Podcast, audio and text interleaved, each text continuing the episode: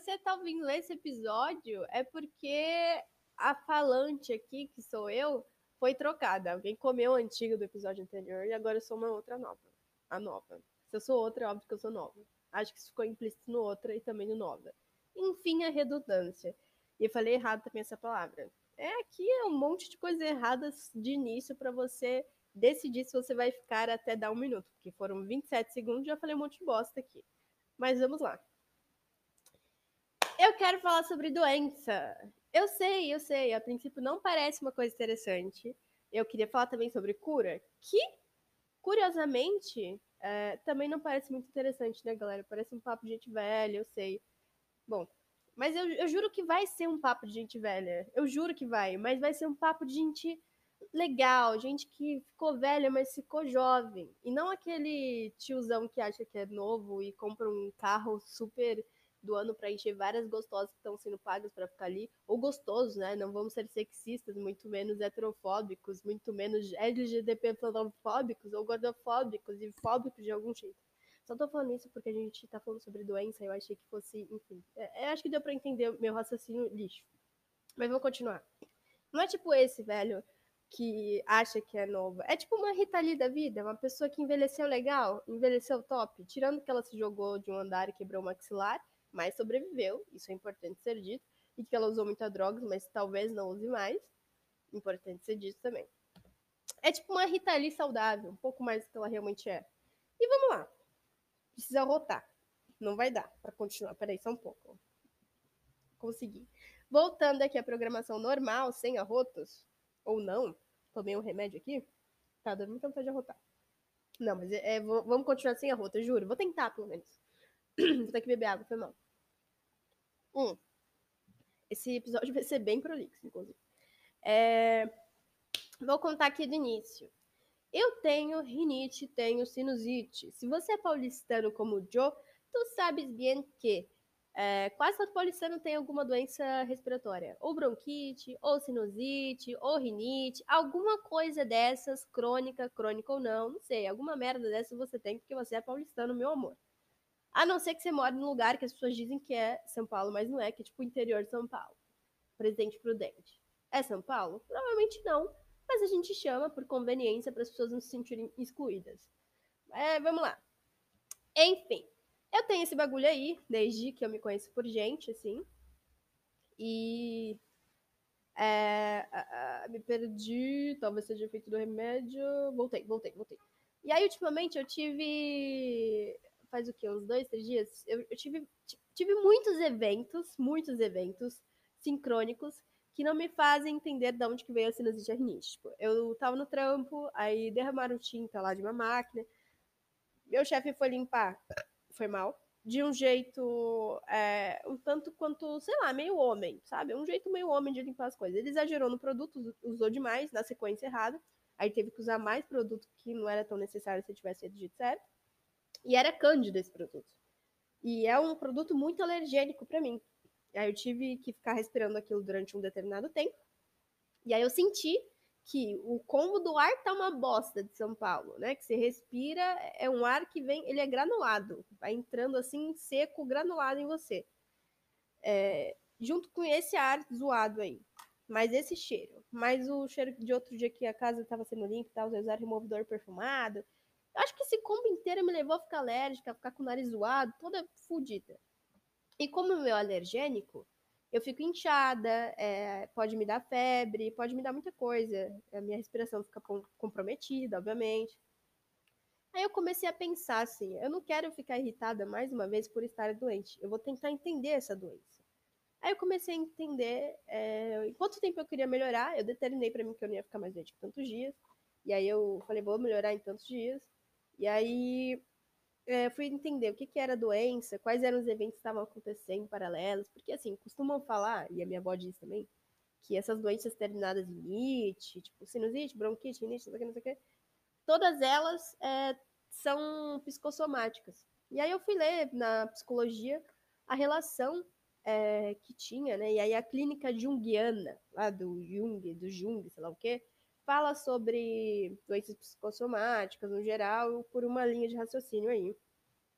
E aí eu fui ler sobre isso, fui ler de onde que vem, fui ver para neurociência é, o que, que ela dizia sobre as emoções e como elas pod poderiam afetar o nosso corpo. Fui ver um monte de parada para tentar explicar e para não ficar com raiva de mim pela doença ou ficar com raiva da doença, mas tentar entender. E aí eu criei uma teoria aqui que é um axioma. E para você que não está familiarizado com essa palavra, por quê?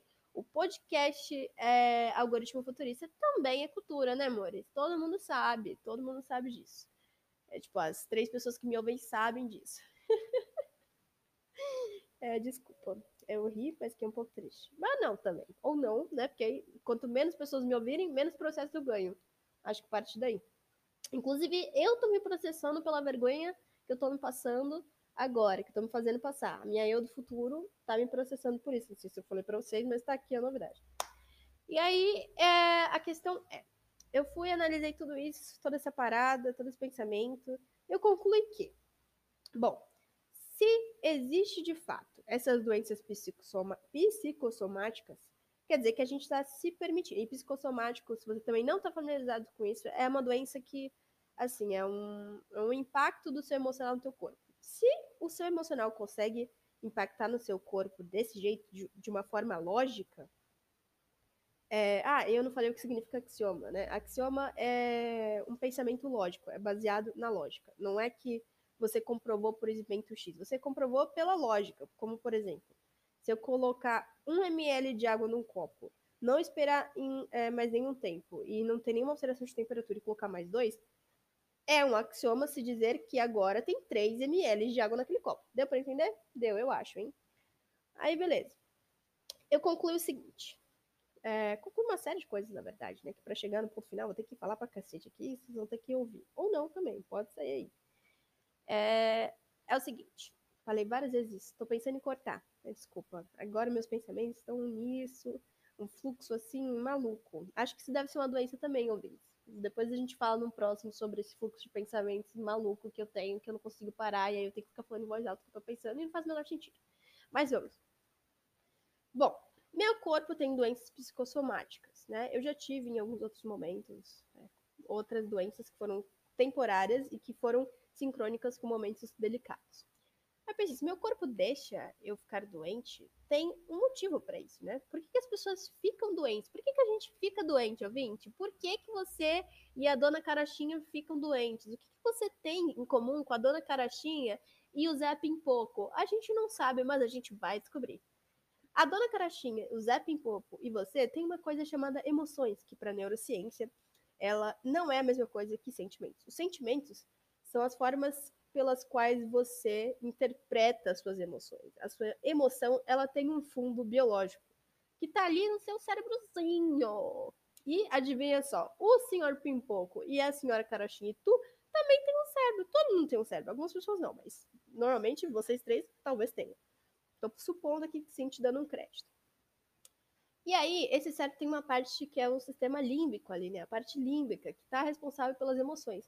Porém, quando você tem emoções, não é só essa parte que fica dando oizinho, que fica toda ligada no giraia, que os neurônios estão tipo um do lado do outro. É, não é só assim. O neuro e o ônio, eles estão conversando malucamente ali no límbico. Mas também, ao mesmo tempo, simultaneamente, ele está conversando com a tua parte frontal, que é onde a gente tem a cognição, o desenvolvimento da coisa mais racional ali. Então, se essas duas partes se comunicam, é, todo emocional é processado no seu cognitivo também. Então, isso nos deixa com a brilhante conclusão. Você tem muito mais controle sobre as suas emoções, já que ele é fundamentalmente, fundamentalmente originado também na parte cognitiva. Você tem muito mais emoção sobre. É eita, desculpa, eita, confundi aqui. Muito mais controle sobre ele do que você acha que tu tem. E se você tem isso, paralelamente com a existência de doenças psicossomáticas, o seu consciente e o seu inconsciente, de mãozinhas dadas, se entrelaçam e numa caminhada pelo jardim do bosque a fim de procurar o país das maravilhas, eles se conversam e pensam juntos. E aí, mano, eu acho que seria interessante se, ao invés de resolver aquele problema que a gente não consegue resolver diretamente, a gente deixar visível que é um problema que está afetando fudidamente nós dois, se a gente fazer aparecer uma, uma doença X que, que tu acha? Você acha legal? Acho legal. E a moto quis participar. E aí, é, o que que acontece? Eles resolvem esse bagulhinho, dão de mão dada lá, é, foram no Ibirapuera, voltaram do Ibirapuera. Aí quando eles voltam do Ibira, o seu corpo, pá, deu tilt, falhou alguma coisa ali. Que no meu caso é a rinite e a sinusite, que às vezes, pá, andam de mãos juntas também, né? São duas que conversam muito no, no Ibirapuera. Aí eu pensei, ok, é, doença psicossomática, conversa entre o límbico e o frontal, é, decidem fazer a doença, não sei o que, não sei o que, não sei o que. Você mesmo se decide colocar doente. Aí eu pensei, por quê? Porque quando você tem problema com a pessoa, quando vocês brigam, não, não aparece uma tatuagem no corpo dos dois falando, briguei com X pessoa, porque ela fez isso, isso, isso, me incomodou de tal jeito. Então, a parte, a, o jeito mais visceral de lidar com isso, mais expositivo, é tendo uma doença. E eu achei isso de uma inteligência incrível. E aí eu fiquei feliz por estar doente. Eu falei, sinal que eu tô funcionando bem, tô querendo resolver esse problema. Eu só ainda não sei como. E às vezes resolver o problema, meus queridos, não é se matar sozinho, não. É desistir. Aprendam isso. Às vezes desistir é muito melhor. É uma solução muito mais viável é você dar um tiro no próprio pé e fugir da guerra. Às vezes é assim. Às vezes não tem o que fazer. E aí, hum, concluí isso. Achei que a doença era uma coisa incrível. E lembrei de uma. Eita, rotei de novo. E lembrei de uma conversa. lembrei de uma conversa que eu tive com uma senhora que eu tenho um profundo respeito e gosto muito que a gente teve sobre doença e ela no dia, no, no momento da conversa, me falou que as, as doenças eram, na verdade, curas. Eram curas transvestidas ali de, de doença, né? De, de um malefício. E todo esse momento, esses três dias aí que eu tô meio ruizinha, eu me pus em reflexão sobre problemas ou coisas que eu queria resolver. E entendi sempre esse momento como um momento de reflexão eu redefini aí essa doença. Precisa voltar de novo, I'm sorry. E, cara, foi fantástico, tá sendo fantástico. comecei a ficar mais observadora disso e entender o que, que meu corpo tava falando que eu não consigo falar.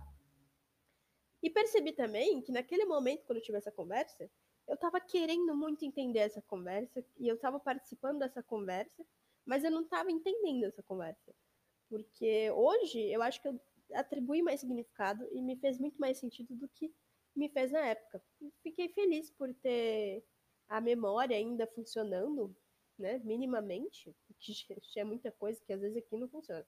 Mas funcionou e eu tive essas conclusões e, e tô feliz, tô feliz. Acho que a partir de hoje eu ainda talvez fique levemente irritada com as doenças, mas tenha menos doenças e, e também tenha criado um parâmetro diferentão aí para essa doença que me faça ser mais é, sei lá, mais receptivo, entendeu? Fala, putz, estamos doentes, como vamos resolver isso? O que, que de fato é essa causa?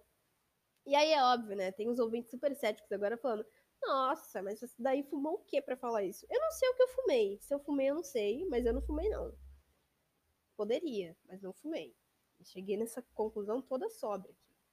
E aí, é, só para finalizar, eu queria falar um monte de frase de várias pessoas que pensavam de jeitos diferentíssimos e que, inclusive, podem ser, pode, podem ser frases que nem sejam dessas pessoas. Porque eu peguei num site chamado Frases Famosas. Vocês verem o tempo que eu. eu ah, eu gastei três dias, vai, para falar sobre esse assunto. É, várias coisas que eu tirei do meu Furifó, sim, sim, de fato. Mas na verdade não, porque acho que teve toda uma estrutura para chegar ali. E vamos às frases aqui. Tem uma que eu guardei pro final porque eu achei ela incrível. Agora vamos lá. Deixa eu ver que eu nem separei. Uh... Olha, gostei dessa. Camões. Vou falar de Camões, que se for dele é legal e eu gosto muito de Camões. Então, você vê que é legal. Eu gosto muito, mas não sei nada. Eu sei alguns. Aqui, ó. Grande parte da saúde é para doente trabalhar para a são. E eu concordo, né? Hoje em dia, se a gente trazer, você não, não pode ficar doente. Ficar doente é um desespero total. Mas não era essa frase que eu queria, não. Eu perdi a que eu queria falar. Cadê? Ai, carambola. Ana Freud, a filha do cara lá. Aqui, essa frase, acho que vocês vão. É, vai ser aquele momento legal que você fica fingindo que tá gostando, que tá entendendo, que tá admirando o que a pessoa tá falando. A hora que eu falo o nome da pessoa, vocês vão falar, ih, confio nesse cara não. Eu também não quando eu vi o nome dele, mas vamos lá. Tratar-se para certas doenças é como aprender a nadar. Em caso de naufrágio, só serve para prolongar a agonia. Aí você me fala, nossa, que, que frase triste, tem nada a ver com o podcast inteiro. Exato, eu tô te, te fazendo um contraponto aqui, tentando te fazer pensar. E aí, quem falou essa frase amargurada aí é o Pete Grilly. Pete Grilly, galera. É, a gente, é, quem é Pete Grilly? Eu não sei, vou ter que pesquisar aqui para falar para vocês quem que é. Olha, ele tem vários nomes. Na verdade, o nome dele era Dino Segre. Era francês? Não, italiano. É, também conhecido pelo pseudônimo de Pete Grilli, foi um escritor italiano, trabalhando nos principais jornais tecendo comentários, olha lá, tecendo comentários ácidos e humorísticos sobre a sociedade e os costumes. Ele já não gostava de viver e fez um livro sobre cocaína. Esse cara é um cara confiável? Não, óbvio que não. Então quem tá certo? Eu ou Dino Segre, conhecido como Pete Grilli? Claramente eu, ouvintes. E assim, sem mais nem menos, sem um propósito, com esse tema que saiu de três dias de muito sofrimento aqui com a minha sinusite alérgica, te deixo aqui sem música, porque aquilo foi só uma homenagem, dá muito trabalho. Mas se eu tivesse que indicar alguma agora, seria People Don't Change, que aí é outra homenagem, mas eu não vou falar para quem, que a pessoa sabe, ou vou falar, não sei, mas é para o Sr. Mangus, falei. E beijocas, é isso, terminar como eu sempre termino. É isso, eu espero que isso tenha sido um entretenimento legal. Beijinho e tchau, tchau.